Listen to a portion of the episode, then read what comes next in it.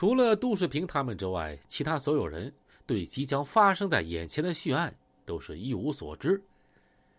第一次，杜世平他们五个人盯了一会儿啊，又出了台球厅，没敢干。如果有人细心一点的话，不难发现，台球厅外面转来转去的五个年轻人，他们有的在门边倚着，有的进去假装啊看热闹，有的靠在窗户边上喝水，但是他们的眼睛却时时窥视四周，闪着令人难以捉摸的目光。如果再细瞅的话，就会发现他们身上藏有凶器，这是如临大敌，脸上布满杀气。显然。这些人来者不善，正在等待或准备干什么大事儿。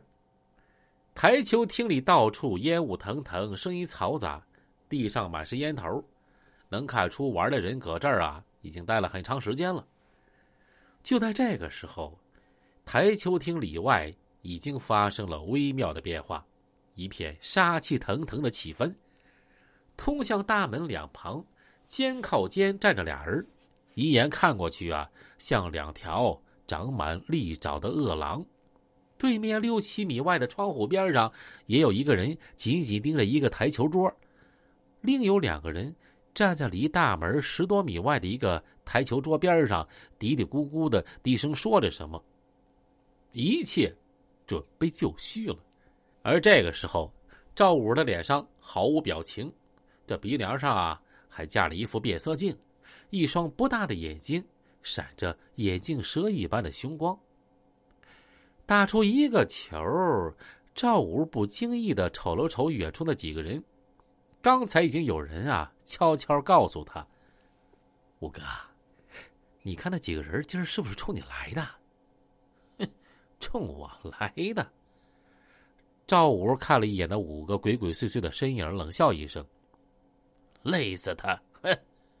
他根本就没把杜世平五个人放在眼里，然而他太大意了。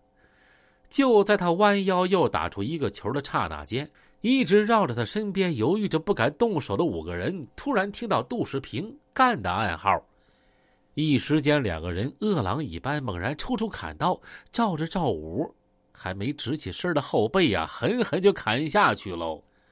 赵武不由自主嗷的一声，险些栽倒。他就觉得眼前悬过两团啊模糊的白光，一个可怕的念头闯进脑海呀！这帮人今儿个真是要我的命来了！他心里一紧，忍着剧痛就地一滚，这屋子里一下就乱喽。赵五有了点小小的侥幸，这或许趁乱我还能逃出去呢。他急中生智，突然挣开两个家伙的拉扯，扬起粗壮的胳膊一抡。就把他们甩倒在地，他就拼命的往外跑，一边跑一边颤抖着嗓门高喊：“啊，查理姆的，你们等着！”然而那五个人已经下了决心啊，怎么能让他跑掉呢？斜刺里又冲上来一个，迎面扑上两个，后面那俩跌倒的也迅速赶了过来，霎时间又是一阵刀光剑影，乱刀齐下。这赵武立马浑身是血。眼嘴鼻子都歪斜了，短短几分钟，他变成血人喽，头发散乱，但两只眼睛却发出凶狠无畏的光亮。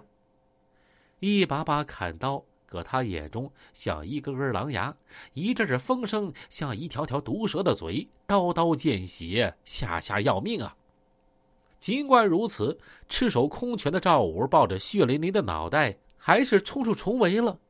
俗话说：“留得青山在，不怕没柴烧。”这眼下狼狈不堪，只要保住一条命的明天，嘿嘿，这一下可热闹了，也复杂了。